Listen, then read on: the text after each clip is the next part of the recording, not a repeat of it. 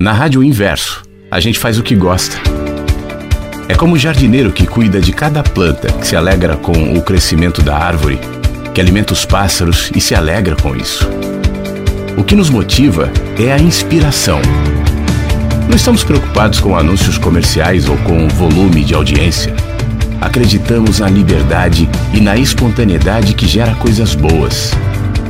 A Rádio Inverso é uma doação Dedicamos parte do nosso tempo e talento para conectar pessoas e promover ideias que voam.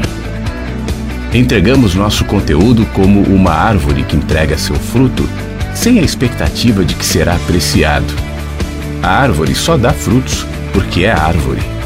O resto é apenas consequência. Não aceitamos enquadramento. Não somos uma rádio de espiritualidade nem de motivação nem de cultura, nem de músicas, mas permitimos que tudo seja linguagem. Nossa linguagem expressa parte do que somos e o resto, silenciosamente, permeia os conteúdos e toca cada um dos que nos ouve. É um prazer ter você aqui no nosso jardim.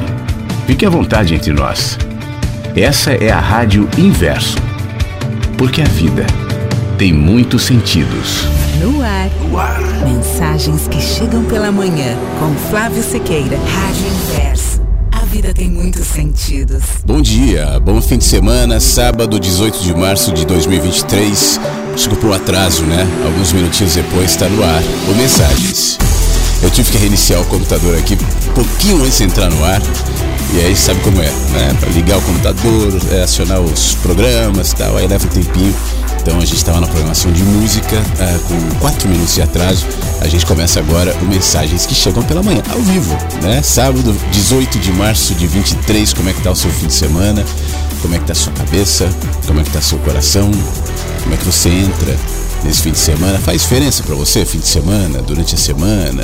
Bom, a começar pelo fato de que geralmente a nossa, os nossos horários, os nossos compromissos se modificam e talvez por si só isso já seja suficiente para alterar a sua percepção da realidade. Porque a realidade é o quê? A realidade é um campo vazio. A vida, imagina a vida um campo totalmente vazio, sem nada. Sem movimento, sem presenças, sem sombras, sem luzes, sem nada. O que é o nada? Você não sabe responder o que é o nada.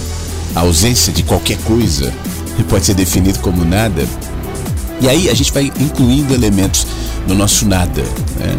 A gente pode imaginar que a gente veio para o mundo, eu não diria que com nada, eu acho que a gente traz uma carga bastante extensa que depois vai se colocando, genética inclusive, emocional, psicológica.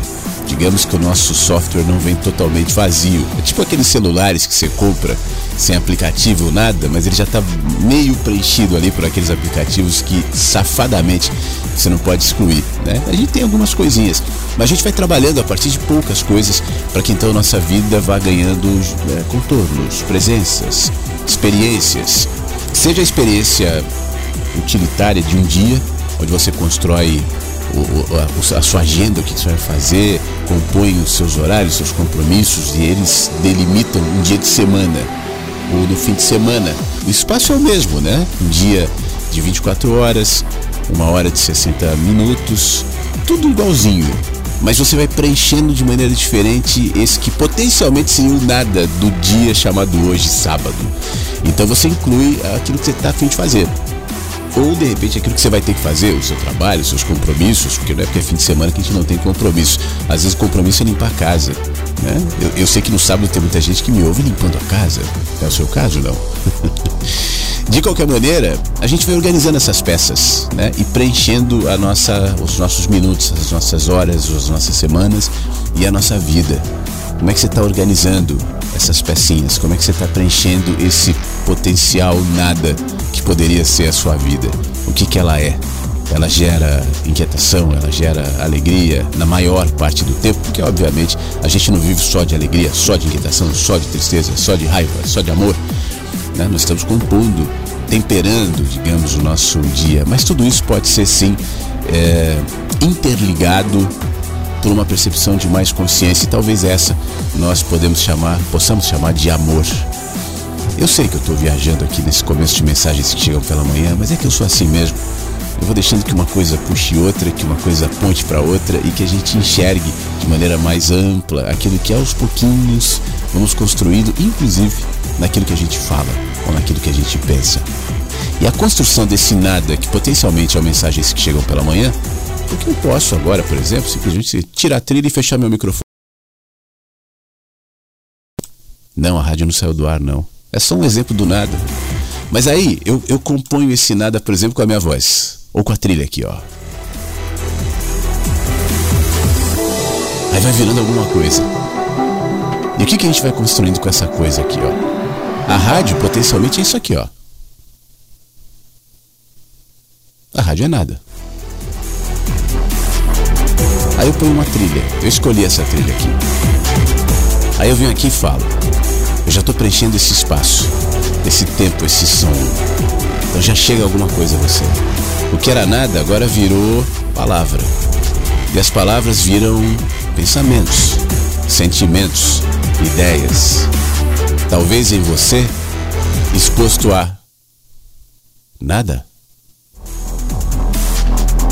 Seriam outros pensamentos, outras ideias, outro movimento, outro preenchimento desse minuto, 8 e 8 da manhã de sábado. A gente resolveu preencher com alguma coisa, né? E essa coisa vai te preencher com o quê? Isso que te preencherá, preencherá o seu dia como? O seu olhar como? A sua vida como? Nós vamos preenchendo, conscientemente ou não, querendo ou não. Mas somos nós que vamos fazendo esse caminho e essa composição de uma trilha, de uma voz, de uma música e de tudo aquilo que vai compondo não só o nosso tempo aqui na rádio, mas o nosso tempo nesse planeta chamado Terra. Que tal escolher com coisas que fazem bem, que nos alimentam? Então vamos fazer isso juntos. Daqui a pouco o WhatsApp, manda sua mensagem, tá?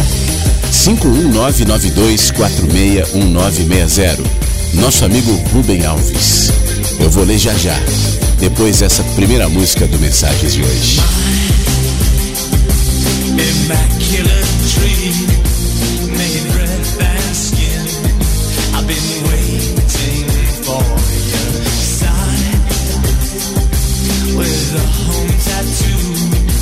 Happy birthday to you was created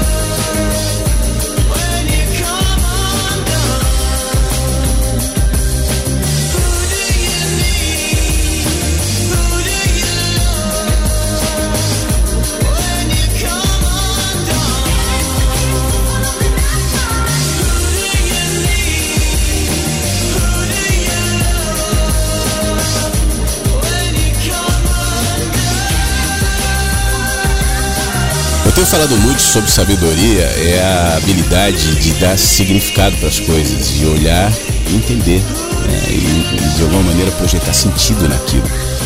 A falta de sabedoria e talvez o excesso de pragmatismo nos dificulta a entender o sentido das coisas mesmo. Até porque, e esse acaba sendo até o slogan da rádio, a vida tem muitos sentidos. De qualquer maneira, é, uma das dos sentimentos, uma das experiências, talvez que nós todos experimentamos na vida em algum momento, careça de um olhar sábio, que é o sofrimento. Especialmente porque é preciso sabedoria para a gente sofrer pelas razões certas. A gente sofre por muitas razões. E se a gente pudesse de fato ter consciência do que merece o nosso sofrimento, eu acho que sofreríamos bem menos. É assim que começa o texto do Rubem Alves. Eu acho que sabedoria é sofrer pelas razões certas. O texto fala sobre o sofrimento e sobre a felicidade. E continua dizendo: quem não sofre quando há razões para isso, está doente. Se uma pessoa querida morre, o coração não sangra, um golpe duro da vida atinge a quem se ama e os olhos não choram. Se uma desgraça cai sobre o povo e a alma não fica triste, e o fogo consome as florestas e o corpo não queima também, é porque tem alguma coisa errada com a gente. Quem é feliz sempre, gargalhando o tempo inteiro, não sofre. Esse provavelmente padece de uma grave enfermidade e precisa ser tratado a fim de aprender a sofrer. Eu acho que essa é uma das maiores lições da vida, né? Quantas experiências, quantos chamamentos, quantas propostas todos nós temos o tempo inteiro para aprender a sofrer também. Aliás, eu vivo dizendo que a gente está aprendendo a amar. Eu não acho que amar seja sofrimento, sinônimo de sofrimento. Claro que não. Mas eu acho que no amor o sofrimento está incluso. Porque o amor é a experiência master que envolve todos os, os, os sentimentos, todas as experiências, incluindo o sofrimento. Quando o sofrimento é diluído na experiência do amor, ele vira outra coisa. O sofrimento, isso aqui sou eu que estou dizendo, eu não estou no texto, vou voltar já já. Mas o sofrimento ele pode ser processado pelo ressentimento, ele pode ser processado pela raiva, ele pode ser processado pelo desespero, pelo ódio, por qualquer outro sentimento. E ele vai ser potencializado e nos ferirá. Existe sofrimento no amor também. O sofrimento faz parte da nossa vida, mas processado por um ambiente arejado, amplo, de amor, então o sofrimento vira experiência, vira crescimento, vira vínculo, vira sabedoria também. Mas voltando para o texto. Sofrer pelas razões certas significa que estamos em contato com a realidade, que o corpo e a alma sentem a tristeza das perdas e que existe em nós o poder do amor. Só não sofrem quando para isso há razões, aqueles que perderam a capacidade de amar. Só não sofre quando há razão para sofrer, né? Quem perdeu a capacidade de amar. Toda experiência de amor traz encolhida no seu ventre a espera, a possibilidade de sofrer. Então, a receita para não sofrer nunca é muito simples. Basta matar o amor. Mas que enorme seria a perda se isso acontecesse porque é o sofrimento que nos faz pensar. Pensamos ou para encontrar formas de eliminar o sofrimento, quando isso é possível, ou para dar um sentido ao sofrimento, quando ele não pode ser evitado. O pensamento, assim, filho da dor, está a serviço da alegria, e todas as mais belas conquistas do espírito humano, da poesia, a ciência nasceram dessa maneira. Agora, tem outros sofrimentos que não nascem de perdas reais. A felicidade pode ser destruída por uma doença que mora em nossos olhos, o que é ilustrado por essa historiazinha aqui que eu gosto de contar que diz assim. Aliás, eu vou até mudar a trilha para a gente entrar na historinha, que é uma historinha curta. Um homem felizardo encontrou uma garrafa onde morava um gênio. Libertado de sua prisão, o gênio disse assim: Eu tenho o poder de te tornar feliz e vou atender a todos os seus pedidos sem nenhum limite. Claro que o homem ficou feliz. Começou a imaginar tudo que ele poderia fazer, tudo que sempre sonhou, que nunca imaginou que um dia teria, quantas coisas. tudo poderia se tornar feliz para sempre, uma realidade.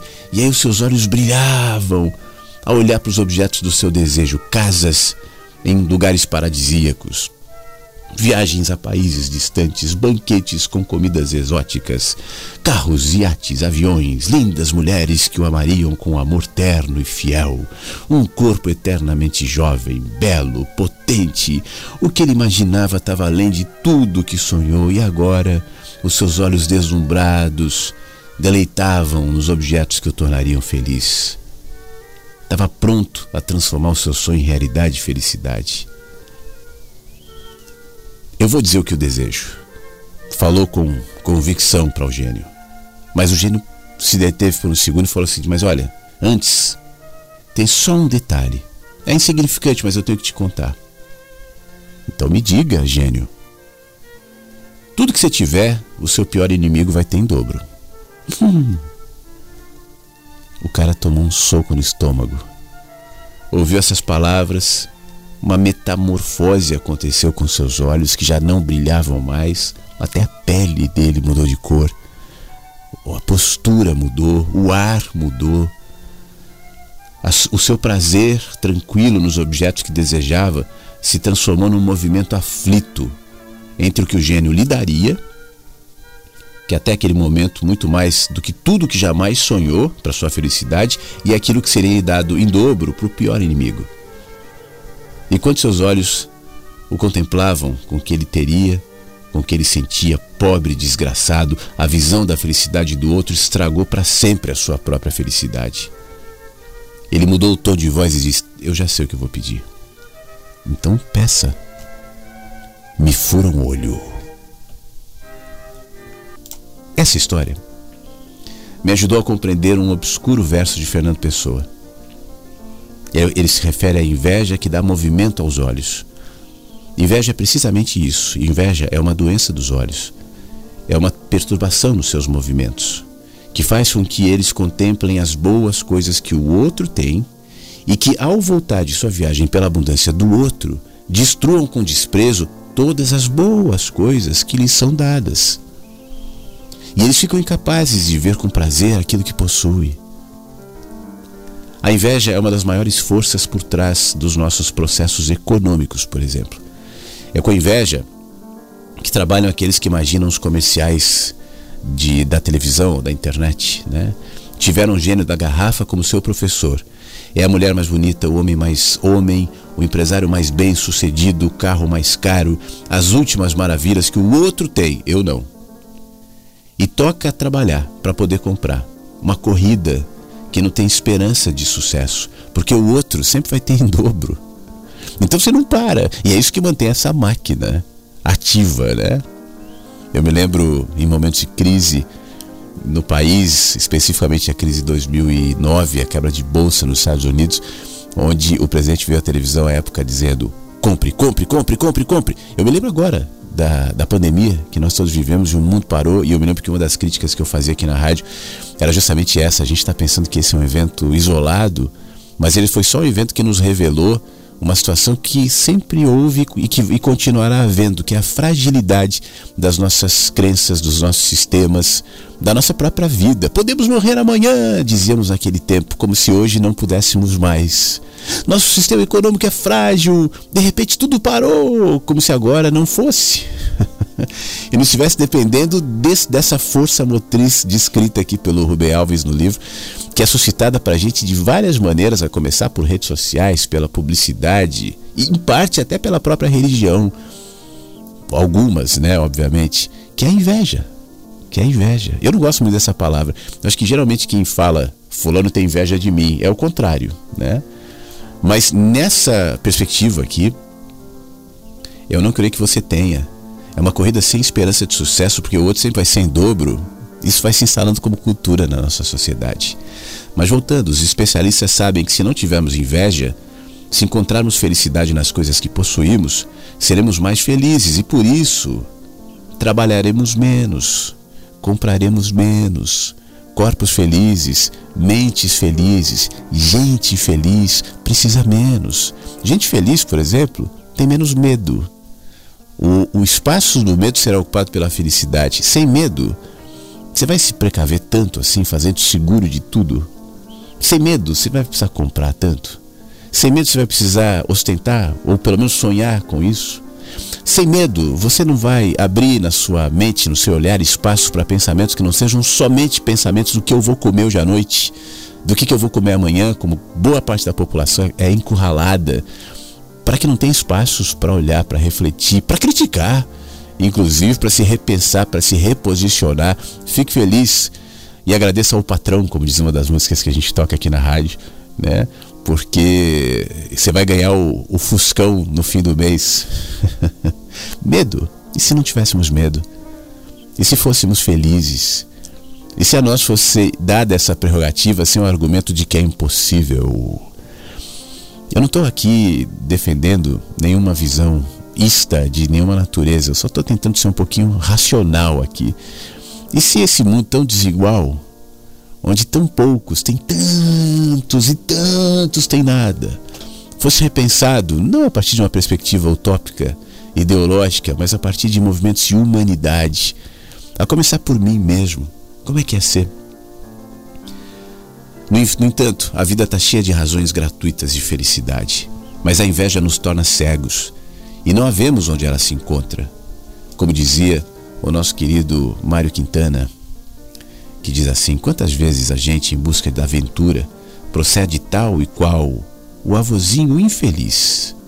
Em vão por toda parte os óculos procura, tendo-os na ponta do nariz. a experiência da felicidade só é possível naqueles fugazes momentos em que os olhos ficam livres da maldição da inveja. É só então que eles param sua louca dança de comparação e descansam, deleitados sobre as boas pequenas coisas que o cotidiano nos dá. Como naquele poema de Brecht, de Brecht em que ele faz um, um inventário das felicidades, eu li faz algum um mês, um pouquinho aqui na rádio esse poema que é muito legal, que diz assim: o inventário da felicidade, no plural, das felicidades, porque no singular não há. Ouve só. O inventário da felicidade, ou das felicidades. A primeira olhada pela janela de manhã. O velho livro, de novo encontrado. Rostos entusiasmados. A mudança das estações. O jornal. O cachorro. Tomar banho. Nadar. Velha música. Sapato confortável. Perceber. Música nova escrever, plantar, viajar, cantar, ser amigo. Isso é sabedoria, resumida no curto poema de Ricardo Reis que diz assim: Cada dia sem gozo não foi teu, foi só durares nele. Quanto vives sem que o gozes, não vivas. Não pesa que amas, bebas ou sorrias, basta o reflexo do sol ido na água de um charco, se te é grato. Feliz o que há a quem, por terem coisas mínimas seu prazer posto, nenhum dia diga a natural ventura.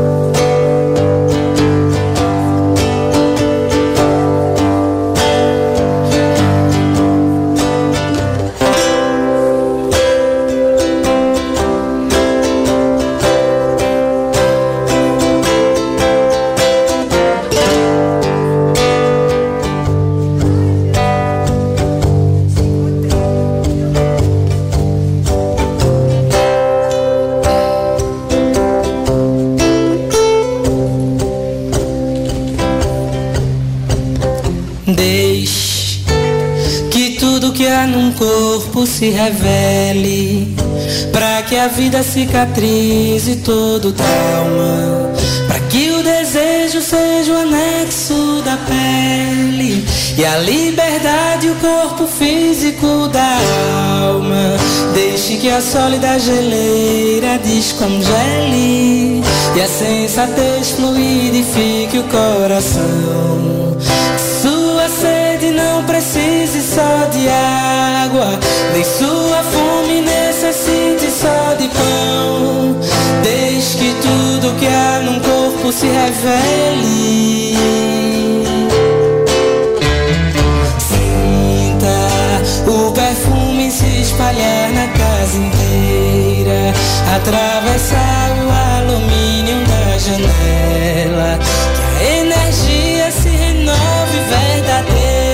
e a ventania nunca apague suas velas.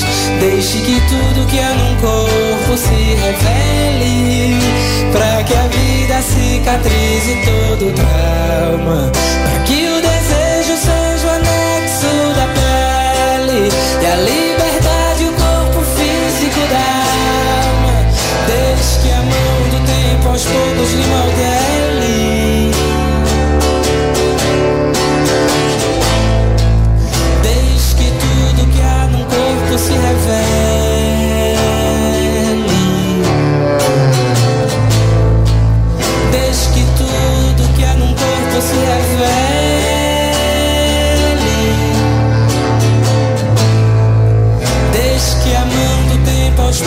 poucos lhe modele.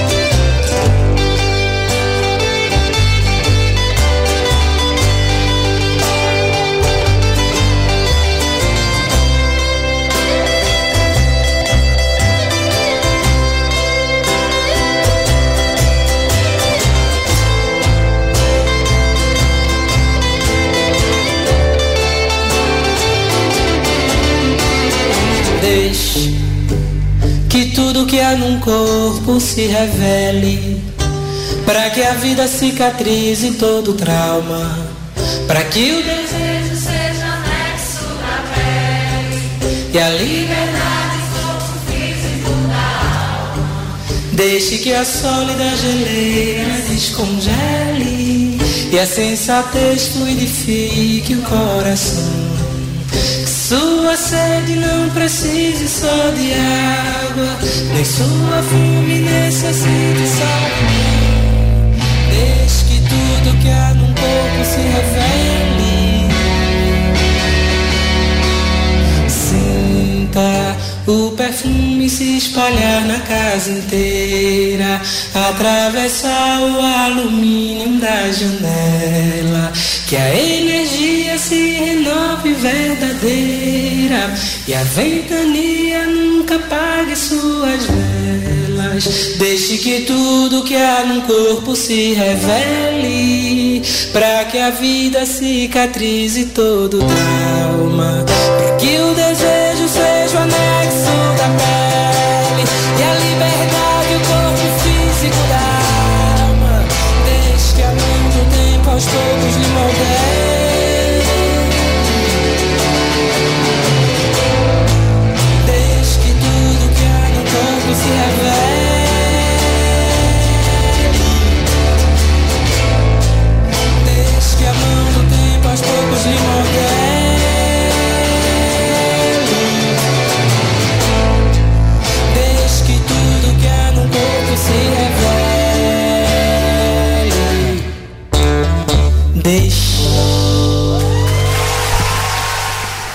Bom dia, Flávio amigos.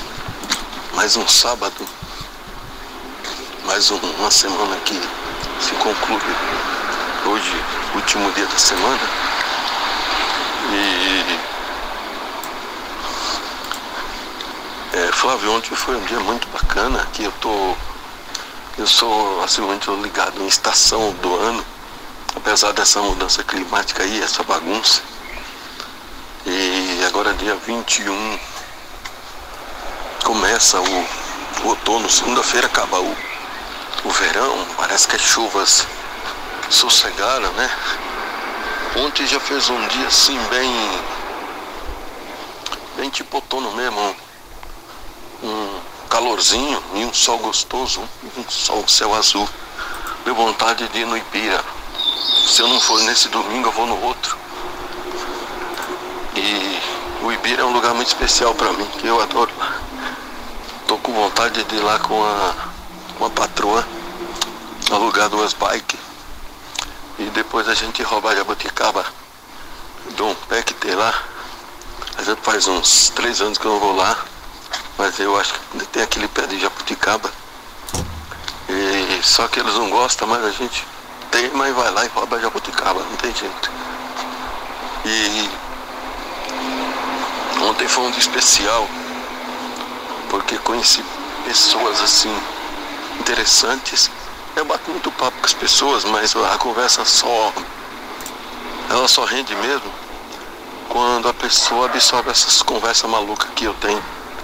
Quando a pessoa é meio maluca igual eu assim, ou pelo menos naquele momento ela interage na minha maluquice, nas minhas ideias loucas, aí é bem legal. E, e para interagir comigo tem que ser meio maluco mesmo. E ontem eu conheci uma, uma senhora assim, mais ou menos da minha idade, e se diz escritora, e está escrevendo um livro. Como o mesmo livro dela? É, Vire a página. Aí eu falei para ela, eu também vou escrever, eu não estou escrevendo ainda não. Mas eu vou, eu vou escrever um que se chama A Essência das Ilusões Humanas. Eu também não vou me inspirar muito nesse, nesse estudo que nós estamos fazendo de religião aí no Clube do Livro.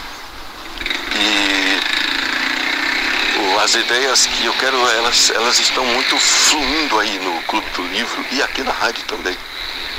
São espiritual, mas completamente atrelada à realidade, né? Ou aquilo que chamamos de realidade. Que na verdade, na confluência do que eu vou escrever, realidade mesmo são as ilusões. E aquilo que a gente chama de realidade, na verdade, é ilusão. É, vai ser mais ou menos assim, nessa vibe mesmo, de inverter as. de inverter as coisas, inverter os valores. E é isso aí, meu amigo. E também mandei um áudio para ele. Eu tenho o contato dele, da Gisele. Assim, aconteceram coisas legais comigo ontem, assim, coisas bobas, mas que para mim grandiosas e de muito valor. Coisinhas bobas, conversinha com pessoas ali, com a minha esposa. Tô com vontade de ir no Ibira, né? Porque ela é muito legal, com ela andar de bike, né? E então a gente.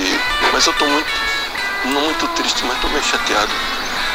Porque são muitas pessoas agora interagindo na rádio e, e da mesma forma que nós trazemos os problemas, trazemos coisas boas, mas não podemos negar nos nossos dramas, porque é isso aí que vai construindo a vida, tanto para nós que não vemos os exemplos dos outros, como para quem sofre na pele os dramas. É a vida. Na vida a gente ri e chora. A vida é uma grande tragédia, ao passo que ela não deixa de ser também uma comédia, uma, um drama, né? Um drama e uma comédia ao mesmo tempo. Então vamos rir e vamos chorar. Mas é isso aí, Flávio. Um bom final de semana a todos. E eu gostaria de ouvir um Sweet Home Chicago do Blues Brothers. Um blues, um clássico, um clássico do blues. Um gênero que eu adoro. Valeu. Vamos ver um pedacinho então, vamos lá. Chicago.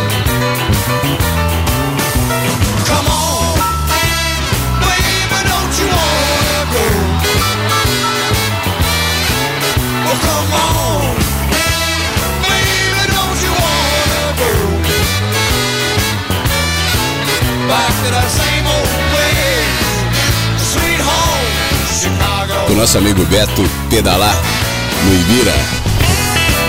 Saudade do Ibirapuera, morei perto do Ibirapuera há muito tempo.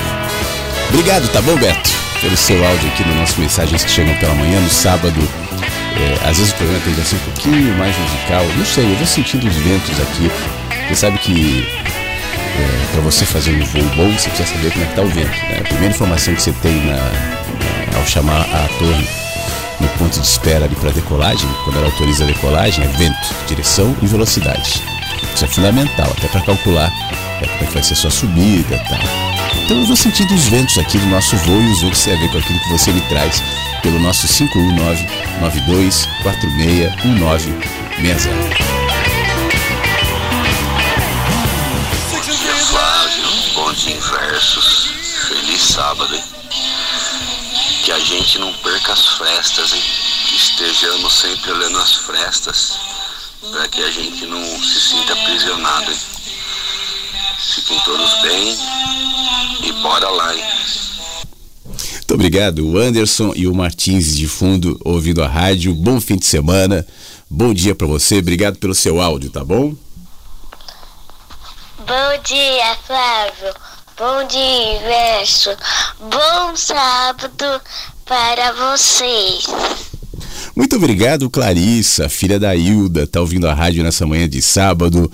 Obrigado, um beijo para Clarissa, para Hilda, para irmãzinha da Clarissa também, que agora me fugiu o nome, mas um beijo para toda a família, tá bom? Obrigado por estar nos ouvindo nessa manhã. É, que vocês estão fazendo o que agora? Tomando café em casa, aproveitando, vão sair daqui a pouco. Por exemplo, a Ivoneide, nesse momento, pelo menos quando estava tocando Martins, ela escreveu: Estou estendendo roupa e ouvindo a música linda do Martins. Que jeito bom de estender roupa, né, Ivoneide? Bom fim de semana para você, obrigado por nos dizer. Ivanel também, bom sábado. Manda um beijo para todo mundo, desejando bom fim de semana. Nosso querido Armandinho, que esteve aqui com a gente ontem, está sempre, né, mas de uma maneira especial, está aqui de volta. né? Ah, provavelmente vai. Ô Flávio, bom dia, meu amigo, bom dia. Flávio, hoje eu tô ouvindo ao vivo, né? Ah, provavelmente vai dar alguns flashes aí que de perda, porque tenho que fazer alguma coisa.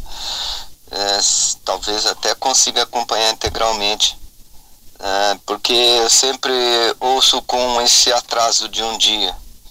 Por causa disso também, ouvi o- as mensagens de ontem e eu quero agradecer muito, primeiramente a você. Você é um grande mentor de coisas boas, de mensagens boas mesmo, que, sabe, você é diferenciado, meu amigo, sabe? Você faz um excelente trabalho, você é desprovido de qualquer coisa é, é, vaidosa do ego humano, sabe? Eu vejo assim, por isso eu tenho muito apreço, carinho e eu te amo, cara. E eu quero agradecer todos os amigos aqui que ouvem você. Todos eles mandaram mensagens maravilhosas, sabe? O pessoal do grupo, a Gisele que também passa por isso. Eu quero agradecer, agradecer o Beto, agradeço a Hilda, agradeço o Cristiano, o Flávio de Piedade também, um cara também passa suas, tem suas barras aí, está enfrentando. É, o Tony, Tony, Tony, Tony, que também já vivenciou uma experiência dessa e o cara também sabe colocar as palavras boas para a gente ouvir, sabe? É Jane, Ângela, é, Marisete, Beto, Beto, eu desejo para você força, para você também, cara. Você cuide bem da sua saúde, você é um cara legal.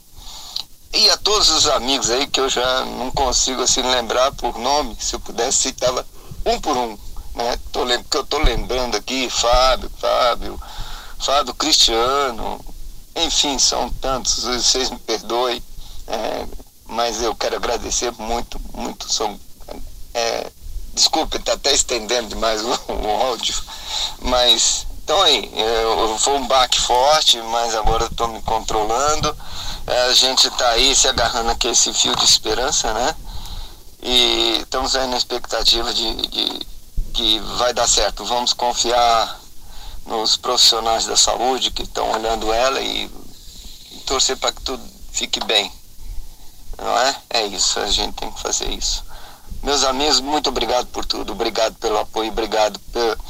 Ai, cara, é tanta gratidão, eu não me emociono, sabe, de saber que tem vocês. Legal, muito legal. Um, um ótimo sábado para todo mundo, um bom final de semana para todos vocês, boa saúde, cuidem, certo? Façam como o Tony disse aí, ó, aproveite cada minuto de sua vida. Aproveite cada minuto de sua vida. E ele que é um cara que ele convive com a morte e, e para falar isso, né, a gente tem que respeitar, tá bom? Amigos, fiquem bem. Um grande abraço para todos vocês. Armandinho, que bom te ouvir. Ele incluiu aqui, escrevendo na mensagem, gratidão ao Anderson também. É, primeiro, muito obrigado, tá? Pelas suas palavras, muito obrigado por enviar o seu áudio.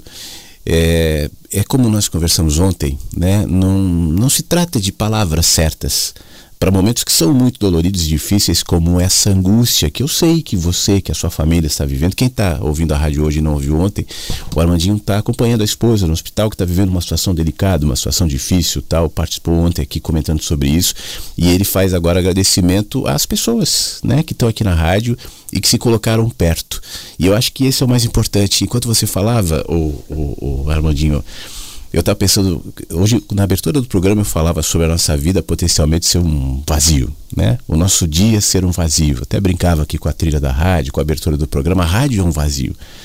Se eu não estivesse falando agora, seria um silêncio completo.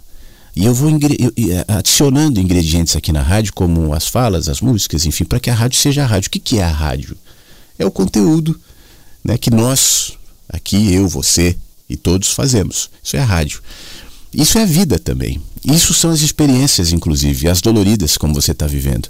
Porque quando a gente olha para esse recorte da sua vida, para esse momento difícil, como no começo do texto, o sofrimento faz parte do caminho, né? A gente pode adicionar a essa experiência que você está tendo uma série de outras experiências que podem dar significado a ela, inclusive. Independentemente de para onde ela vá, de, eu estou falando de qualquer experiência, né? dos desfechos, dos desdobramentos, das eventuais surpresas, positivas, negativas, enfim, a surpresa, a, a, as experiências em si mesmas, elas carregam um fato. Mas esse fato é cercado de tanta de tantos gestos, é, de tantas possibilidades de preenchê-la e transformá-la em outra coisa. Ontem, por exemplo, quando você veio, né, poxa vida, se abrir, se colocar, falar desse momento difícil que estava vivendo, imediatamente acho que despertou em todo mundo essa identificação. Ninguém tem o que falar, né? ninguém vai dizer, olha, eu tenho uma palavra que vai eliminar o seu sofrimento, porque isso não é possível. Mas o simples fato das pessoas se colocarem perto e se propuserem cada um ao seu jeito, né? de, de expressar aquilo que estão sentindo em relação a você, ao seu caso, à sua dor, tal, modifica não só a percepção daquele fato propriamente, mas modifica você mesmo. É engraçado que hoje no começo do Mensagens eu estava falando sobre a experiência do amor como algo muito amplo que inclui o sofrimento, que inclui a dor. Dor, sofrimento não são o amor, mas dor e sofrimento estão presentes nessa experiência ampla que é o amor. Então a gente pode, ao sofrer e ao sentir dor, adicionar fragmentos a partir de manifestações tão espontâneas, tão genuínas, tão verdadeiras de humanos, né? Ninguém está vindo com uma palavra especializada, o que pode ser bem-vindo. Ninguém está vindo com uma palavra de fé, creia. Não. Não pode ser bem-vindo em certos casos, mas eu acho que acima disso está a presença, está o amor. O amor não é a palavra. Né? O amor não é o discurso, o amor não é o nem o desfecho, nem o, o, o fato. Isso, isso tudo são as experiências que a gente está vivendo invariavelmente. Mas a possibilidade de adicionar componentes né, desse olhar, dessa, desse movimento de amor, gera isso que você expressou aqui, gratidão. E no fim das contas, isso é muito mais valioso do que qualquer coisa. Então, ainda que esteja sendo dolorido, difícil e é, é inevitável que seja assim, sobretudo, Armandinho, não só você não, viu? A sua esposa e a sua família estão vivendo, cada um dentro da sua perspectiva, dentro daquilo que podem compreender, dentro daquilo que eh, os movimentará, né? Uma experiência com amor. É isso que vocês estão vivendo. Então, diante do amor, a reverência, a abertura, a gratidão, ainda que seja dolorido. Mas estamos aqui, tá bom? Conte com a gente, Armandinho. Um abraço. Falar em Armandinho, o Flávio, você falou do Flávio agora, né? De, de piedade, o Flávio mandou uma, uma mensagem aqui, Armandinho, eu não sou tucano não, viu? Mas estamos juntos. um abraço, o Flávio, obrigado mais uma vez, obrigado Nina também, hoje aqui ligada nos inversos, na programação, que bom que você está ligado aqui, Nina. Obrigado a todo mundo que está ligado. Aliás, você, você, você que está me ouvindo, já mandou sua mensagem? Não, né? Eu não estou vendo sua mensagem aqui. Então manda. 51992461960. Eu tô com a cabeça meio flashback aqui. então eu vou pra essa música de, se não me engano, 84. Eu sei que você não tinha nem nascido em 84 ainda, mas eu já tinha. Então, como eu sou egoísta, eu vou tocar. Caribbean Queen. e eu volto com mais participações aqui pelo 51992461960. E daqui a pouco também, eu tô até a fim de ler mais alguma coisa, enfim. Vamos sentindo os ventos seguindo aqui no Mensagens que Chegam pela Manhã.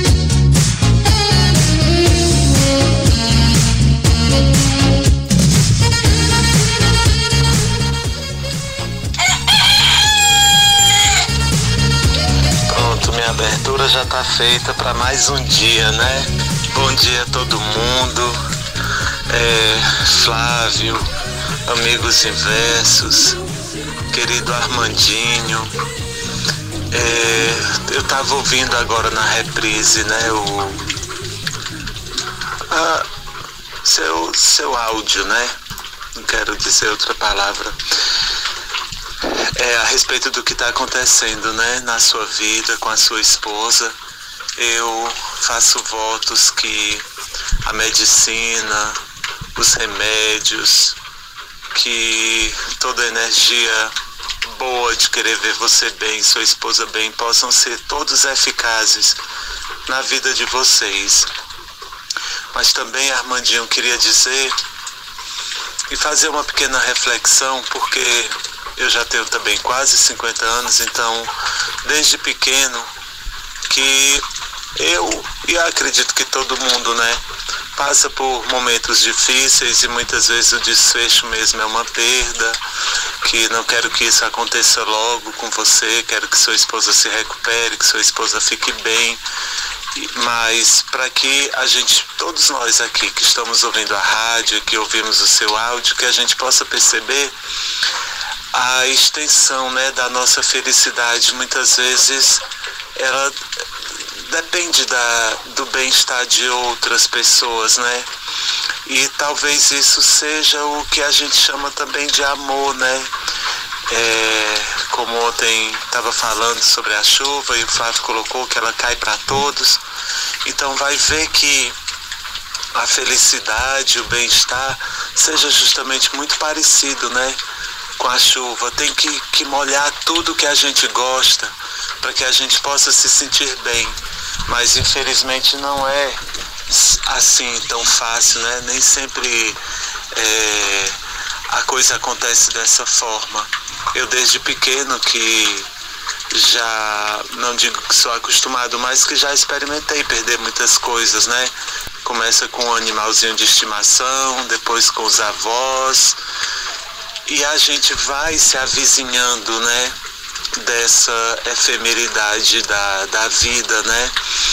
Mas eu sempre preferi, por exemplo, todos aqui conhecem a minha história com meu pai, cuidei dele durante muitos anos eu era o corpo que ele usava. No dia do meu aniversário ele fez a partida dele, né? É, meus amigos também, meu melhor amigo também já se foi há dois anos. E a conclusão que eu chego com tudo isso é que em tudo que a gente coloca o coração da gente, está condenado ao sofrimento, sabe? Quando chega essa ameaça, né? Eu acredito que onde está o nosso coração, onde eu coloco meu coração, vai ter sofrimento, sim, eu vou sofrer. Mas que eu já tive perdas de pessoas amadas, é, assim, eu me emocionei aqui um pouquinho. Deixa eu voltar. Sim, eu já tive perdas de pessoas amadas que foram perdas anunciadas, né, que vieram com doenças e outras que foram de repente. E eu confesso que, embora possa parecer um sofrimento para a pessoa, se dependesse de mim, eu preferia sempre que fosse anunciado, sabe? Porque eu tenho uma oportunidade é, de mostrar para aquela pessoa ainda o meu melhor, mais do que eu já, já fui né, de me dedicar ao máximo, de estar perto, é, de, de caminhar junto, né? Tem um conceito que fala da palavra assim, compaixão, né? Que diz que a origem da palavra paixão vem de patos, né? Que é dor, sofrimento, doença. E, com é, é esse com de, de junto, né? Então é sofrer junto. E é isso, é esse momento que se manifesta. Isso é, é, muito bonito. E eu não, não queria realmente perder as pessoas de forma repentina, sabe? Eu queria ter essa oportunidade de poder viver com elas é, mais intensamente, como se fosse uma despedida, como é a cada momento da nossa vida, né? Então é isso. Eu espero que logo mais você nos mande um áudio dizendo que deu tudo certo, que foi um alarme falso. Eu já passei por muito alarme falso na minha vida também. Eu era criança quando eu vinha da escola caminhando na rua e o pessoal me abraçando, me dando os pêsames, dizendo que minha mãe tinha morrido, porque minha mãe estava muito doente né, no hospital, mas até então não sabia. É, então é isso. E é, a exemplo ainda do que eu passei recentemente com meu pai, é, meu pai morreu com 93 anos, né? Mas se meu pai tivesse morrido com 500 anos, quando chegasse o momento da morte dele, ele já tivesse 500 anos, eu ainda acharia pouco. Eu ainda perguntaria por que, que foi agora. Então que a gente possa viver o amor, que a gente possa estar em função do amor e que a gente possa ter muita compaixão. Porque a vida ela é muito boa, mas também ela é muito cara. Um beijo a todos, bom sábado e vamos viver e aguardar boas notícias, Armandinho. Um grande abraço. Me solidarizo com você. Fábio, muito obrigado pela sabedoria, muito obrigado pelas palavras pro Armandinho e para todos nós, né? Eu, eu te ouvi aqui, eu estava pensando num, Tem um negócio que eu sempre falo, que se eu fosse promovido à condição de, de Deus, é, chefe supremo da humanidade, eu revogaria uma série de, de situações, uma série de leis que pessoalmente eu considero injustas. A, a, o sofrimento é, um, é uma delas. A morte é outra, né? É isso que você trouxe. Aliás, deixa eu só dizer que o Armandinho mandou uma mensagem aqui te agradecendo agora, tá? É, o sofrimento, as perdas, enfim, a, a, as tristezas que a gente passa, tudo isso eu revogaria, as injustiças. Eu não, eu não permitiria que pessoas que praticam a injustiça deliberadamente, a maldade deliberadamente, cinicamente, é, se, fossem felizes.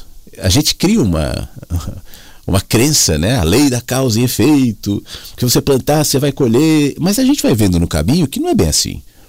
Tem gente que planta a infelicidade e que não colhe a infelicidade que plantou. Tem gente que colhe a paz, acolhimento e morre triste, triste mesmo, morre pobre, morre. Não existe essa simetria direta. Isso, inclusive, é causa de muito ressentimento, muita, muita dor para muita gente. Tem um vídeo meu antigo que fala um pouco sobre isso, assim, quando a gente cansa de ser bom. De qualquer maneira, eu revogaria tudo. Eu acho que nós viveremos um mundo muito mais feliz, viu, Fábio? Então, estou lançando minha campanha Deus 2026. Mas brincadeiras à parte, Talvez essa felicidade que eu imagino que seria construída num mundo assim, porque eu, por exemplo, não sou, obviamente, né, Deus, mas para o meu filho, eu tento promover felicidade. Eu não promovo infelicidade do meu filho. E eu, muitas vezes, de maneira até errada, tento poupá-lo de certas infelicidades, certas dores que talvez lhe ensinariam. Né? Então, eu vou recuperar uma frase que você disse: onde a gente coloca o nosso coração, vai ter sofrimento. Vai ter sofrimento. Porque mais cedo eu falava que o sofrimento é um dos componentes do amor. A gente vive aprendendo, isso é um aprendizado para a vida inteira. Ninguém se pós-graduou nisso, ninguém chegou nessa formação ainda. Para aprender a amar, e o aprendizado do amor inclui todos esses processos que eu, se assumisse a posição de Deus, revogaria. Mas talvez eu pensando em implementar a tal felicidade perpétua, condenados à felicidade, estivesse extraindo a, a, maior oportunidade que nós temos, que é construir a sabedoria. Aí alguém pode perguntar: para quê? Eu pergunto para quê quando eu vou numa loja e compro uma ferramenta. Eu vou, se eu for comprar um carro, uma coisa utilitária, eu quero saber para quê que eu, você está querendo me vender isso. O que isso me oferece, né?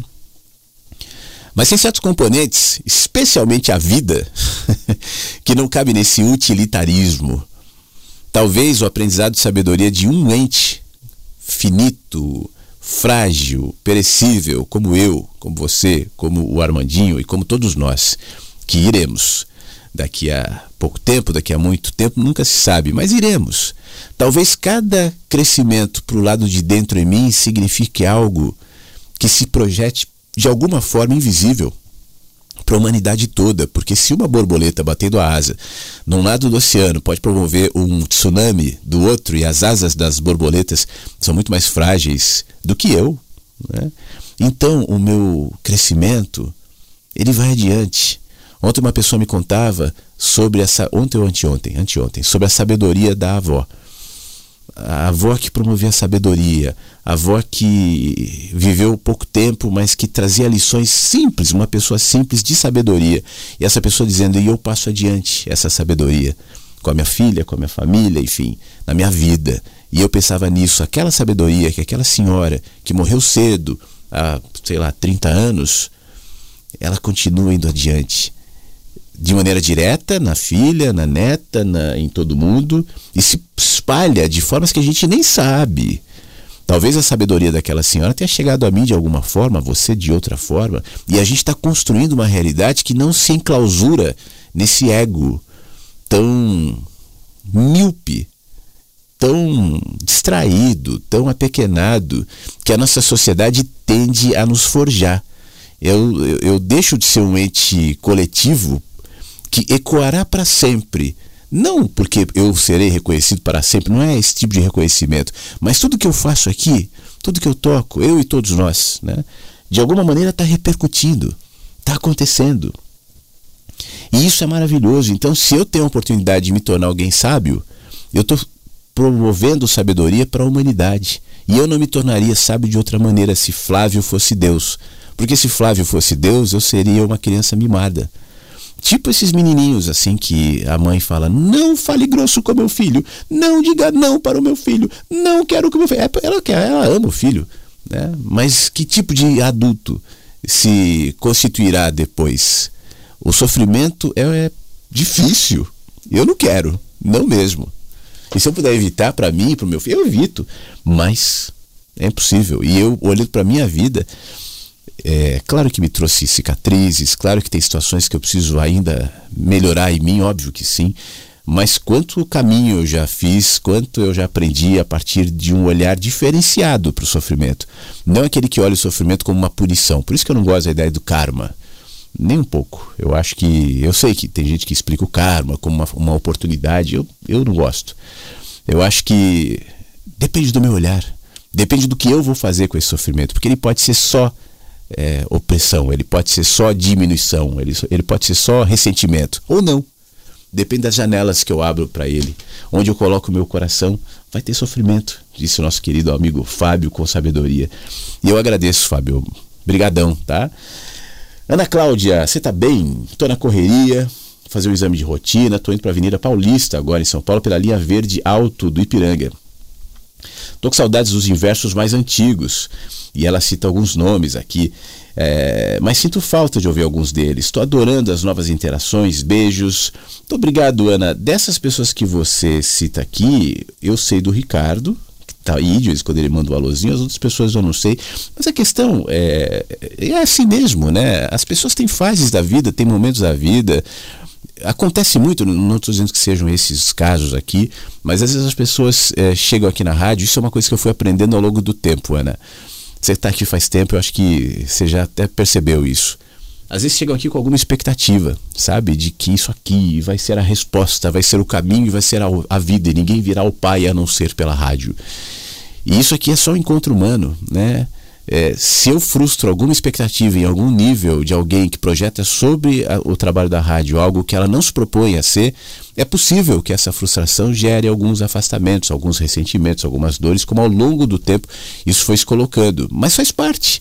Né? Eu não me escravizo por isso e muito menos tento corresponder a, a, esse tipo de expectativa. Muito pelo contrário, desde a Vagalume até hoje, que eu deixo muito claro é o seguinte: aqui é um cara falando sobre as experiências e abrindo para que outros falem as próprias experiências, para que nessa humanidade a gente se conecte e cada um a seu modo e do seu jeito cresça. Eu não estou trazendo uma ideia para substituir a tua, né? um olhar para substituir o teu, nem dizendo que o teu é pior e o meu é melhor ou vice-versa. É só uma oportunidade da gente abrir uma janela de humanidades e nela crescer. O que faremos com o crescimento? Bom, aí tem a ver com cada um de nós. Então, talvez seja por isso também que às vezes, é, é, é, entre outros fatores, né, que as pessoas vêm e vão. Acontece assim, tá bom? Muito obrigado, Ana. Um bom dia para você, bom exame na Avenida Paulista. Não sei se está conseguindo ouvir ainda aí na linha verde, mas obrigado pela mensagem. Bom dia, Flávio. Bom dia a todos os inversos e inversas. Quero desejar a todos aí um ótimo dia, tá? Um excelente final de semana. Aqui é o Luciano de Birigui, motorista, né? Hoje eu de folguinha em casa, ajudando na faxina a esposa aqui. Enfim, eu queria dar um, um abraço a todos, pessoalmente impossível, mas ser grato a todos, por todos que eu tenho ouvido, lido, sabe? Quando posso. E tenho aprendido muito com vocês, viu? Fico feliz por fazer parte desse grupo que eu não conhecia até então, que hoje para mim é uma família, sabe? Tenho vários familiares, meus mesmo, de sangue. E às vezes é, dificilmente a gente pode se encontrar. Mas nas lembranças a gente lembra de vários momentos, tá? recordações, momentos diversos, né? Vários sentidos. Isso aí às vezes alimenta aquela ausência. E vocês também eu considero dessa mesma forma, cada um com a sua expressão. Olha, vocês não têm noção quanto que é importante para mim isso. Feliz mesmo, tá? Pouco manifesto, mas tô aqui torcendo. Eu sou um dos quietinhos atrás das árvores aí, tá? Mas rapaz, essas árvores aí tem me caído tantos frutos deliciosos, cara. Muito gostosos. Que nem disse nosso amigo aí, tá? Um forte abraço a todos mesmo, de coração. Fiquem bem. Que mensagem legal, Luciano. Isso também me alimenta aqui, viu? Muito obrigado, meu amigo. Fique bem você também. É, e, e o, como é que a árvore dá o fruto? Naturalmente, né? Espontaneamente. E eu acredito muito nesses frutos que você se refere ao estar aqui sobre as, sob as folhas da árvore que a rádio se propõe a ser. É, a espontaneidade de cada um, a verdade de cada um, o olhar de cada um, a maneira de cada um se colocar. É isso que vai compondo essa árvore. São expressões diferentes, são olhares diferentes, são pessoas diferentes, mas é assim que a vida é. Ela é composta de humanidades que não são iguais e a gente não tenta criar um padrão aqui para que as pessoas sejam da mesma maneira. É nisso que a gente se encontra. Eu acho muito legal você se reconhecer, inclusive nas suas fragilidades, inclusive nas suas humanidades, à medida que você se identifica com as outras pessoas que também as expõem. Né? Isso nos melhora. Essa coisa de ficar ostentando virtudes. Sabe, as pessoas são seduzidas por si próprias. Isso é muito, muito cansativo. Eu me canso demais quando eu vejo pessoas. É, seduzidas por si próprias, pessoas que só sabem falar grandezas. Isso é muito chato. Então, muito obrigado, tá bom, ô, meu amigo? Um grande abraço para você. Bom dia, Flávio. Bom dia, Inversos. Tudo bem com vocês? Que bom.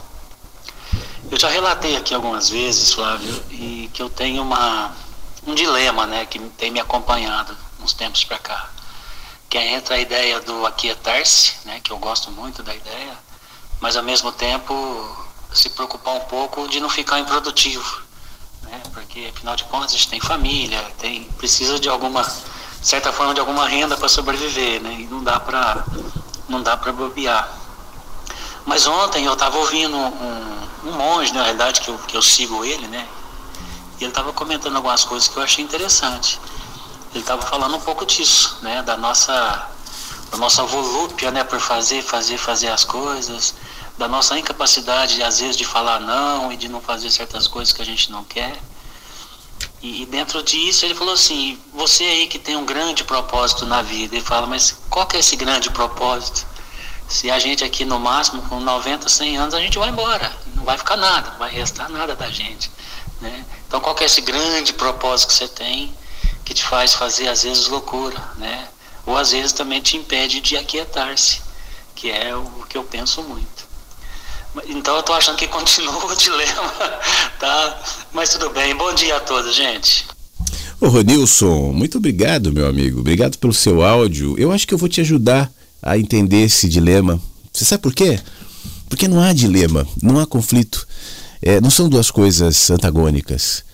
É, e você me dá a oportunidade de esclarecer o que para a gente às vezes coloca como um dilema, mas sem precisar ser um dilema. Eu me lembrei de um texto do Mensagens que Chegam pela Manhã, que chama Sobre o Aquietar-se. E eu quero ler esse texto agora para você, tá bom, meu amigo Ronilson? E para todos que têm eventualmente essa dúvida né? Você falou, eu quero me aquietar, mas ao mesmo tempo eu preciso trabalhar, enfim, gerar renda, bem-estar, conforto, que é absolutamente lícito, recomendável para minha família. Mas eu repito, não são movimentos antagônicos. O texto diz assim: sempre que alguém me pergunta como é que eu me aquieto, eu fico imaginando nesse ponto em que nós chegamos, onde o simples fato de se aquietar parece um grande desafio. É simples e talvez por isso pareça tão difícil. A questão, Ronilson, é que a nossa mente sempre quer mais. Nossa mente é insaciável. Ela quer causas. Eu não estou falando só de dinheiro, não. De tudo. Ela quer causas, ela quer motivos, ela quer dificuldades, tudo a ser superado para que no fim fortaleça a nossa identidade do ego. A simplicidade não alimenta o ego, especialmente nesse mundo ostentador que nós vivemos, esse mundo instagramiano, né? A simplicidade não alimenta o ego. Por isso é que o ego se inquieta tanto e se recusa a optar pelo que não é complicado, pelo que não vai gerar algum tipo de gratificação egóica sobre aquietar-se. Apenas, Ronilson, não leve os seus pensamentos tão a sério. Perceba o fluxo natural da vida que se coloca no nosso corpo, na natureza, nos bichos, nos cosmos, em tudo. Só veja, só perceba. Eu incluo aqui. Você pode trabalhar, você pode é, se esforçar, você pode gerar renda, bem-estar, conforto para sua família num espírito de aquietamento ou num espírito de angústia. O aquietamento não é não faça nada. Aquietar-se não é acomode-se. São coisas diferentes. O acomodar-se é eu estar numa situação que pode ser também, para mim é confortável, para mim é suficiente, então me acomodarei nela e está tudo certo. Mas isso não é necessariamente o aquietamento. Eu posso me acomodar em uma situação angustiadamente. E eu posso trabalhar, eu posso gerar sustento, sustento e renda e tudo mais dentro de uma dimensão de aquietamento. Então, voltando para o texto. Para aquietar-se, não é necessário se esforçar, mas observar. Então, observe, em vez de entrar na espiral de angústia que os seus pensamentos produzem, observe os seus pensamentos. Perceba como as suas maiores angústias não não estão aqui nesse momento, no presente, no agora, mas elas moram ou no passado ou no futuro. No medo, na ansiedade, na culpa. Fica atento para o elevado grau de autossabotagens, os padrões que se repetem, os labirintos que se impõem com sutileza até que você enxergue. E enxergar é projetar consciência sobre alguma coisa. Isso que é enxergar. Porque até então aquilo está escondido. Está no meu inconsciente, no meu subconsciente, está escondido em algum lugar emocional, alguma cortina que eu fechei para não ver, não é? Quando eu desenvolvo a habilidade de me enxergar, de me questionar, então sobre aquilo que estava escondido, eu projeto luz, e isso eu chamo de consciência. É projetar consciência sobre algo, é perceber, é estar atento e naturalmente se aquietar diante de angústias que existem, mas que não devem ser o fator do seu movimento, elas atrapalham. Dos esforços que geralmente demandam contra você, as suas preocupações que são apenas pré-ocupações. Ocupe-se do momento, do agora. Não antecipa nada. Não é necessário, Ronilson, alterar o seu curso profissional, a sua relação com a sua família, com seus bens, com seu trabalho. Nada disso. Não, não é. Distancie-se disso e fique num mosteiro. Para mim, isso não é aquietamento. Pode ser, obviamente que eu não posso generalizar, mas em outros casos é fuga também. É viver na realidade, na sociedade, nos sistemas que você escolheu viver, na capital que você escolheu viver, na cidade que você vive, escolheu viver, mas com outro olhar, sem deixar que esse sistema viva dentro de você. É o que eu sempre digo. Nós vivemos em sistemas, sempre. Você pode ter críticas ao sistema que a gente vive e propor um outro sistema, mas ainda assim será um outro sistema. Os sistemas por si só não são bons nem maus. Os sistemas são meios de organizar a nossa vida em sociedade. Então eles existem com seus defeitos, com as suas virtudes, com as suas qualidades. Não existe sistema perfeito, nenhum. Não pense que o dia que nós é, superarmos o atual sistema por qualquer outro idealizado, certamente ao ser colocado em prática, a idealização não se concretizará como a história inteira nos prova. Por isso, a questão é qual sistema roda em você e não para o lado de fora. Uma vez que o meu sistema seja esse sistema do aquietamento, ou seja, da observação, da reflexão, da, da sabedoria, ainda que eu esteja no sistema do capitalismo, por exemplo, que é o que nós vivemos agora, ele será processado dentro desse ambiente. E é ali que eu estou propondo, e não fora. Por isso não é uma acomodação. Se desconecte disso e vá viver no meio da selva, do campo, da selva, da floresta, ou melhor, da gruta, do mosteiro. Se for uma deliberação interior, vá e vai ser maravilhoso. Mas se não for, a minha não é. Eu não quero morar no mosteiro, nem numa caverna. Eu moro numa capital. Mas morando numa capital, com os compromissos, com as contas, com o trabalho, como todo mundo, eu procuro processá-los dentro de uma dimensão de aquietamento que, inclusive, Ronilson, me sinaliza o que de fato merece a minha energia, o que de fato importa, o que de fato faz sentido. Eu estou o tempo inteiro avaliando isso dentro desse processo de aquietamento. Então, voltando para o texto aqui para terminar, não se impressione com superficialidades, cascas que parecem sólidas, mas são frágeis. Olhe com olhos de ver, ouça com ouvidos de ouvir. Só isso. O caminho de aquietar-se é um caminho de volta à essência, de regresso, não é de ida, é de volta, de reconexão com o que de fato somos. Por isso, aquiete-se diante do aquietar-se. Viu, Vanilson? Aquiete-se diante do aquietar-se. para que não seja um peso, para que não seja uma cobrança, para que não seja um gigantesco, intransponível desafio. Não! Só se aquieta. Só isso. Simples assim. Bom dia, Flávio. Bom dia, Inversos. Eu aqui na audiência, ouvindo mais mensagens que chegam pela manhã. E cada história que a gente ouve, né? Cada, cada depoimento dos inversos, isso leva a gente a refletir muitas coisas, né? A gente vai, volta, a gente mergulha, a gente submerge, a gente respira e isso é importante. E você traz essas provocativas, Flávio, que elas, é, eu acho que elas são memórias. Elas estão escritas, né? Foram escritas por alguém, mas elas são memórias e elas fazem a gente é, saber o, gosto que a vida pode ter. Seja o gosto doce de alguns momentos que nos foram entregue, ou o gosto amargo que é inevitável também, ou até outros gostos, outros gostos sem gostos, né? Gosto sem gosto algum. é, essas nuances da vida, paixões, vontades, angústias, todas essas faces elas constroem uma, uma experiência complexa que a gente chama de existência. Isso é algo que me fascina desde muito cedo. E eu sempre busco isso, né? E aqui no, no ponto de encontro nosso, a Rádio Inverso, é, é através dela que, que eu exercito, na verdade, né? A minha academia filosófica, mental, consciência, né? Que faz com que cada dia mais eu possa amadurecer e me tornar uma pessoa melhor. Flávio, um bom dia para você, um bom dia para os inversos, uma boa semana, um bom final de semana, um bom começo de semana. E eu sou Tássio Lima, aqui da Bahia, diretamente para a Rádio Inverso. Muito obrigado, meu amigo Tássio Lima, da Bahia. Um abração para você. Você falou sobre ser a sua academia de exercícios, né? É, você sabe que já houve alguns comentários assim, agora nem tanto, mas. E, e, não são comentários maldosos, tá? Mas de pessoas que ao ouvir a rádio é, dizem assim: olha, eu prefiro uma coisa mais prática. Né? Existe essa percepção um pouco equivocada de que a gente está falando de devaneios e não de coisas práticas. Talvez porque nas nossas conversas a gente não esteja falando de números, de pragmatismos políticos, de sistemas ideológicos, mas a gente está dando um passo um pouco mais aprofundado para entender onde isso nasce.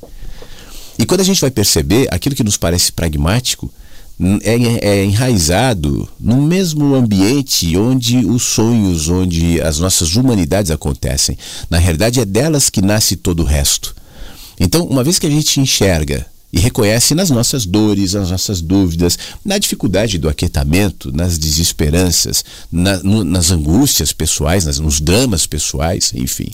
É, a natureza das nossas experiências, todas elas, então eu acho que a gente está apontando para esse olhar de sabedoria que, ao perceber aquilo que nós consideramos ser funcional, prático, utilitário, enxergar para além, entender o significado dessas coisas. Agora, o significado das experiências pragmáticas e funcionais, elas passam pelo olhar que eu desenvolvo em relação a mim mesmo. Porque aí entra aquela história que eu falo, inclusive falei hoje.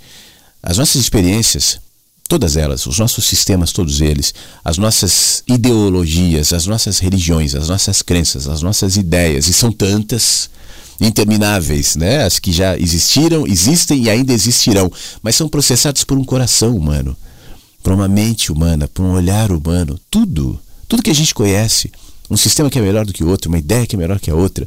A nossa ciência é processada pelo olhar humano. A ciência não deixa de ser uma, um código, um jeito de expressar a curiosidade humana e a tentativa humana de desvendar mistérios.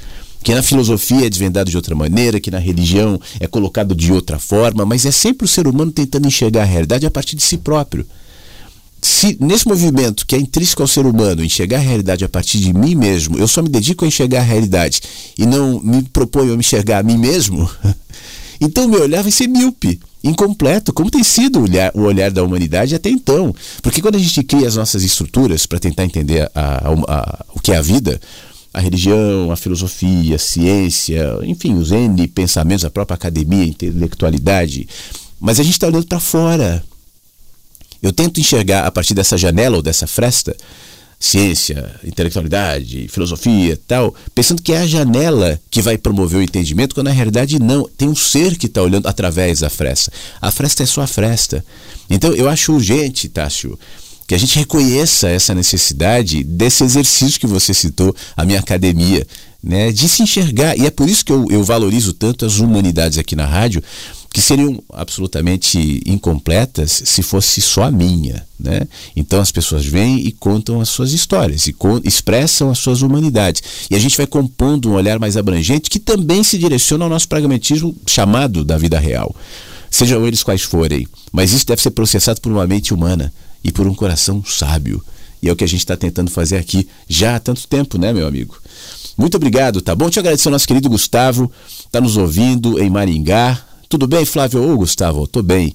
Abraço apertado para você, para todos os amigos inversos. Amo vocês, cada um na sua maneira. Eu posso pedir uma música, ele nos diz aqui. Depende, só se for boa. Eu não conheço essa música aqui que o nosso querido Gustavo pediu. Ben Lee. Gamble Everything of Love, ou For Love, ou melhor, Gamble Everything for Love. Vamos conhecer então? E aí eu volto com mais participações aqui no nosso WhatsApp. 51992461960.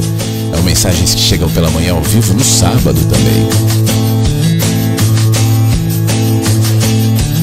Gamble everything for love, gamble everything, put it in a place you keep what you need. You can gamble everything for love if you're free, you gotta gamble everything for love.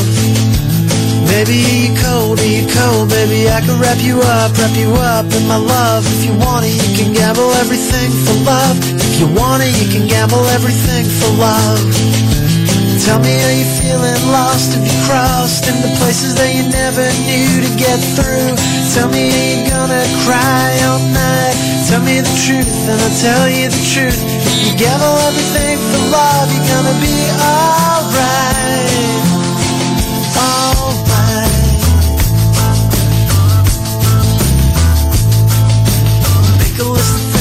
Leave it empty except for number one. Right love, gamble everything, keep it under lock and key. If you want it, you can gamble everything for love. Love me with an open heart, tell me anything. We can find a place to start to gamble everything. We can set this thing apart, cause we're gonna, gonna gamble everything for love. Tell me, do you lose your way each day? Are the people you recognize, do they lie? Tell me, do they make you feel too real? Tell me the truth and I'll tell you the truth. If you gamble everything for love, you're gonna be alright. Alright.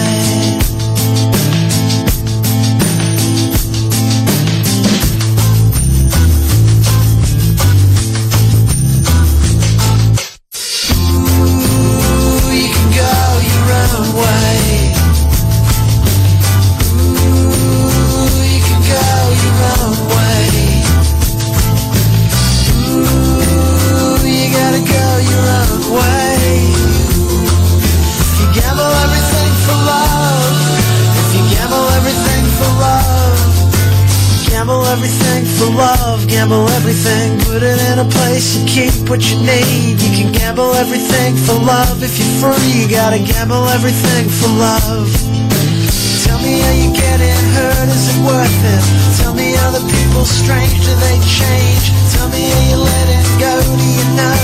I'll tell you the truth if you tell me the truth. If you gamble everything for love, if you gamble everything for love, if you gamble everything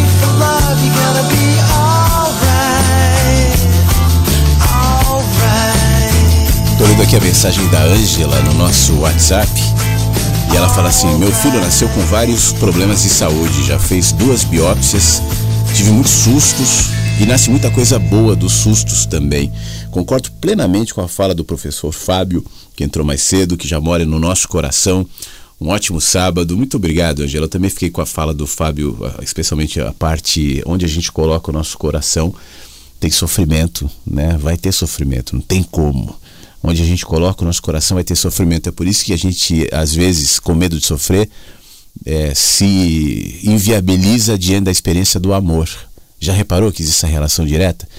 Como a gente se protege do amor tantas vezes por medo de sofrimento, em última análise, porque uma coisa e outra andam juntas. Como eu disse mais cedo, não que uma coisa seja a outra. Por exemplo, você tem um filho, né? Quando você tem um filho, é uma experiência rica, linda, maravilhosa, do amor. Mas quantas dores vêm também nesse processo, não só do parto, no caso da mãe, mas do cuidado, do crescimento, das doenças, das noites insones, da dificuldade, né, do despedir-se, porque é sempre essa despedida na medida em que os filhos vão deixando as fases e se tornando adultos e voando para fora do, do, ninho. Então a experiência do amor é, é, é, radicalmente ligada à experiência do sofrimento também. Agora, por que que precisa ser assim, né? Como eu mais cedo falei, olha, eu vou me candidatar a Deus e vou abolir tudo isso. Não vai ter mais sofrimento, não vai ter mais dor, não vai ter mais contradição, por que que precisa disso? Aliás, em relação à minha candidatura para Deus, ainda mais que eu não, ainda bem que eu não vou ser eleito e muito menos me candidatar, né? O Flávio, nosso querido amigo, é, meu xará do interior de São Paulo, ele comenta: se você se candidatar a Deus, Reverendo Flávio, com certeza eu seria seu cabo eleitoral. Olha, Flávio, seria uma campanha horrível. Você imagina, né? Um cara como qualquer um de nós ser Deus. Tá louco. É por isso que a nossa visão de Deus é tão mesquinha, né? É tão distorcida, é tão totalitária, é tão contraditória. Quem tenta olhar para a construção humana, religiosa da figura de Deus com honestidade, sem medo, sem tentar preservar algum traço cultural, olhando, só olhando, né? Provavelmente vai se assustar. É uma figura feia é uma figura é, contraditória, é uma figura esquisita. Não à toa Nietzsche se posicionou matando Deus, mas eu sempre digo, eu estou falando de uma construção cultural. Né? Quem sou eu para questionar o que nós chamamos de Deus? Deus é um nome. Né? É, a minha interação com Deus ela acontece tão mais veementemente na minha interação humana, na minha interação, interação com a vida. Então você é um panteísta! Não, não me coloca numa caixa. Eu só estou percebendo, eu só estou sentindo que a vida existe em Deus. Não é Deus que existe na vida. Não é Deus que se manifesta na vida. Um pôr do sol é Deus. Não, a vida existe em Deus. É diferente. Né? E sendo assim, eu não teria condições nem de dar um nome. Eu só estou falando o nome que eu preciso de uma linguagem para a gente conversar.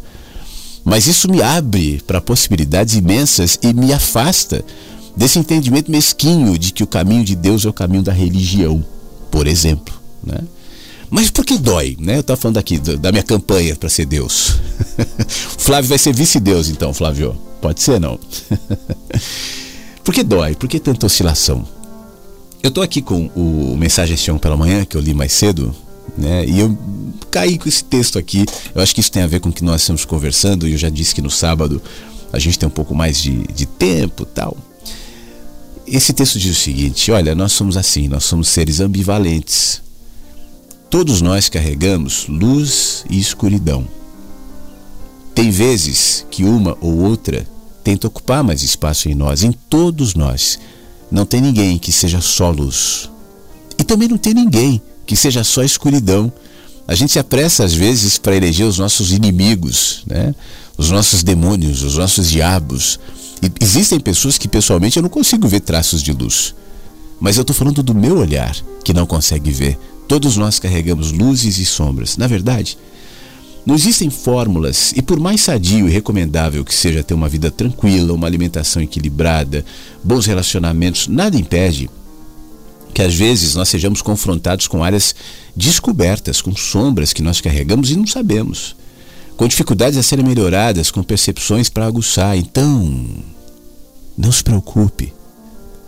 A felicidade traz pontuações de tristezas também não necessariamente por nenhuma inconsistência, mas como ferramenta de equilíbrio para a mente, para nós, para essa coisa que somos, que entregue a um estado de permanente alegrias, se embriagaria.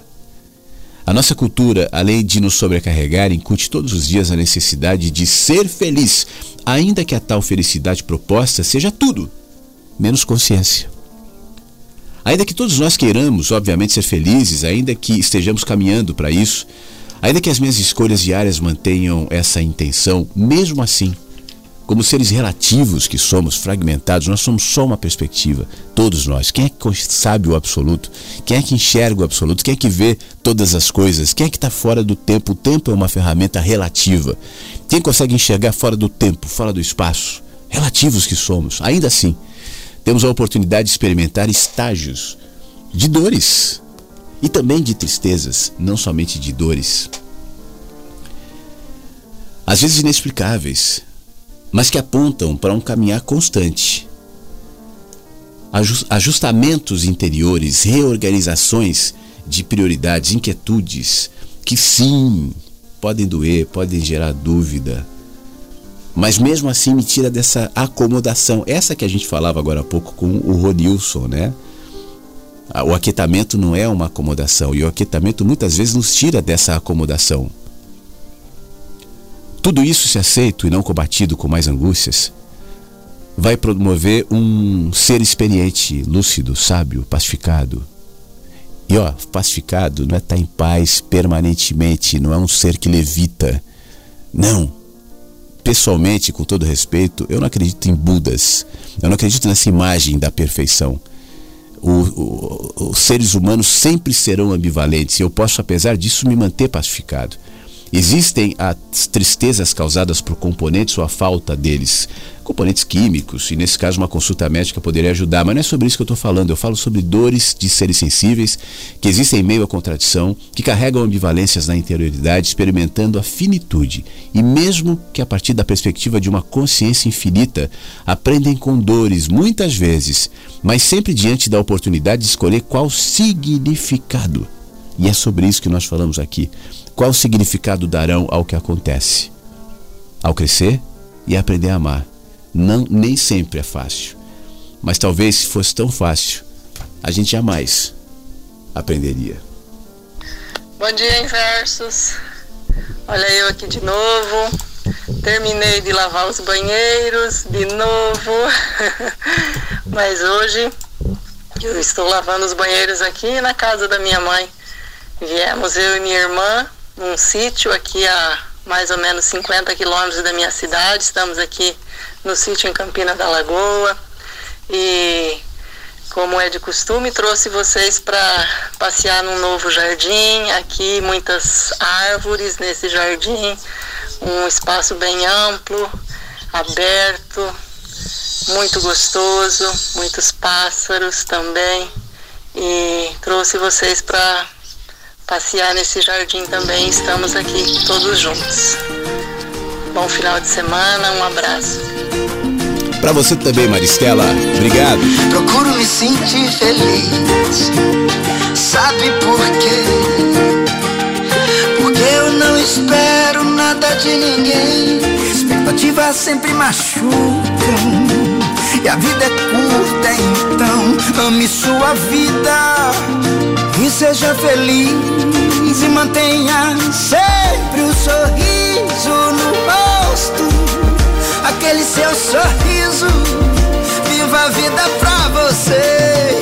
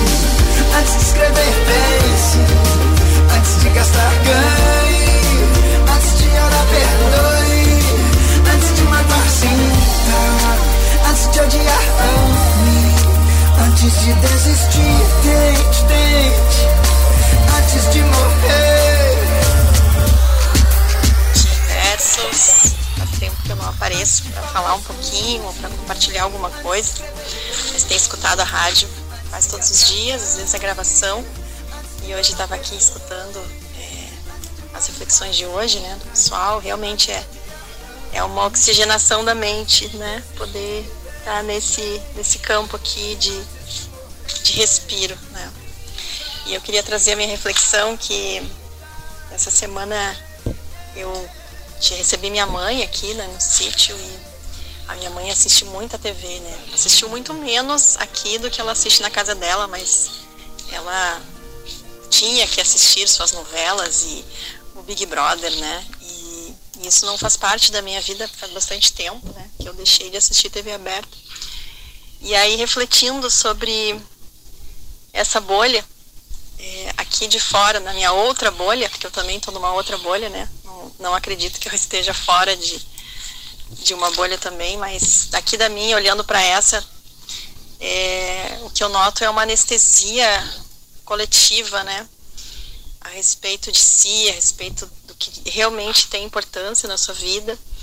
E quando eu noto essas polêmicas todas, né, que são levantadas a partir do que é observado na- nesse programa de TV, parece que a minha vida fica desimportante, assim, né? As coisas que estão realmente sendo é, necessárias ser vistas, ser observadas, ser cuidadas, né?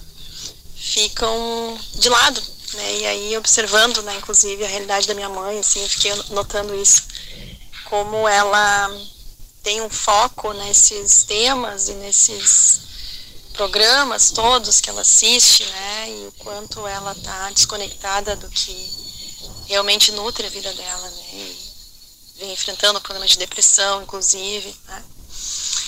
Então, é realmente um, um privilégio a gente poder estar aqui nesse tempo espaço de, de reflexão, de, de se permitir, assim, né?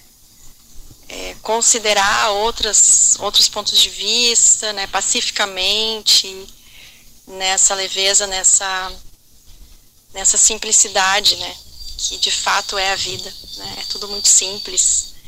É, cotidianamente a gente acaba complicando tudo, né? Mas é tudo muito simples. Não é fácil necessariamente, mas é simples. E é esse simples que a gente precisa ter como foco, né? a natureza é simples e complexa ao mesmo tempo, mas é tudo tão tão fluido, né? Tudo tão tão magnificamente orquestrado assim e, e tão belo. E a gente se esquece disso quando a gente se anestesia nesses essas mídias todas, né, que estão aí a serviço de de nos desconectar do simples, do natural, do orgânico. Então é isso. Essa era a reflexão que eu queria trazer hoje aqui.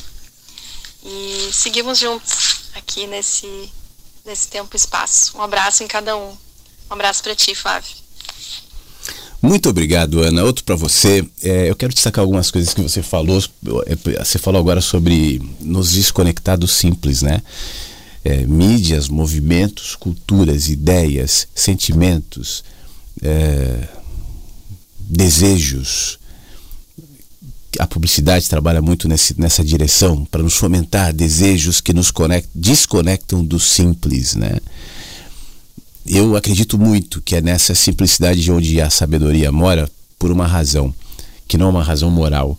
É o fato de que na simplicidade não houve ainda os processos de intoxicação das percepções do que realmente importa. Por isso a sabedoria está presente no simples.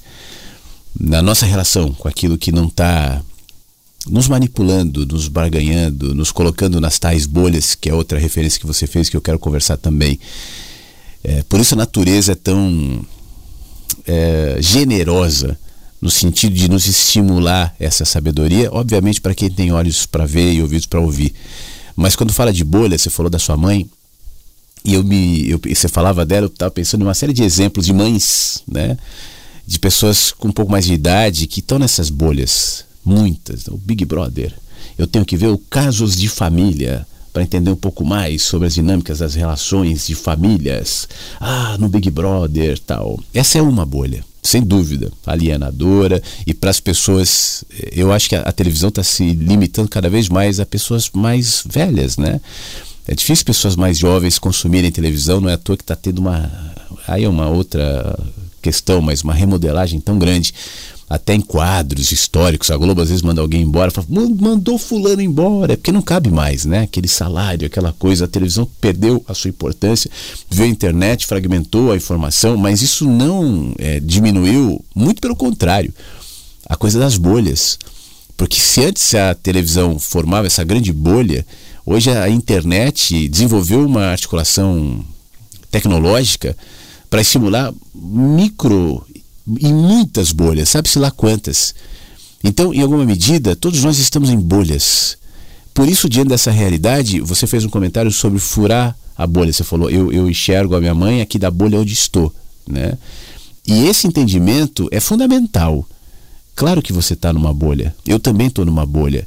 E todos nós estamos em bolhas. Como eu dizia mais cedo, nenhum de nós tem o conhecimento do macro, do amplo. A gente vive nas nossas bolhas até como forma de proteção. A gente pode trocar a, o termo bolhas para o termo caixas também, que talvez seja mais fácil de entender. A gente está nas nossas caixas, né? elas nos protegem a gente se relaciona com quem a gente quer se relacionar, a gente ouve o que a gente quer, a gente, os nossos pensamentos também seguem uma linha que tem a ver com as nossas experiências, significados e criam, obviamente, um caminho próprio, uma caixa, uma bolha. Reconhecer isso é fundamental, é o ponto de partida para que eu possa sair dessa bolha menor e ir para uma bolha maior. É o chamado furar a bolha.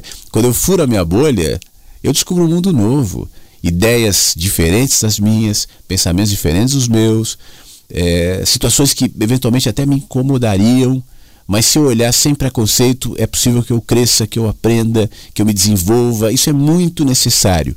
E eu continuarei nesse caminho até perceber que ao sair daquela bolha menor, eu só entrei numa maior. Quando eu chegar na ponta dessa bolha maior, então eu, poxa, assim como eu furei com aquela primeira, furarei essa segunda. E agora sim estarei livre, furarei. E novas, novos conhecimentos e novas informações. E eu irei para outro patamar, me sentirei muito melhor e me expandirei tanto que eu chegarei à margem daquela terceira bolha. Era outra bolha. E assim eu vou furando as minhas bolhas. Quantas existem? Eu não sei. Como eu disse mais cedo, as bolhas ou as caixas, elas nos protegem de alguma maneira. Então talvez a questão não seja eliminar as bolhas, mas seja entendê-las e me reposicionar nelas, porque elas me protegem. Né? Mas eu não preciso ficar comprimido, restrito, diminuído, encolhido nessa bolha onde você dizia, e eu concordo, se propõe nos desconectar do simples. Sejamos sempre abertos para esse movimento, que talvez esse seja o movimento da vida. Obrigado, tá bom, Ana? A Ângela também manda mensagem e ela, ela já acrescenta aqui muito equilíbrio e paz no seu coração, Armandinho. Deve estar ouvindo ainda. Queridos meninos e meninas dessa rádio, que foi uma das melhores escolhas que eu fiz na minha última década. Poxa vida, que bom, Angela.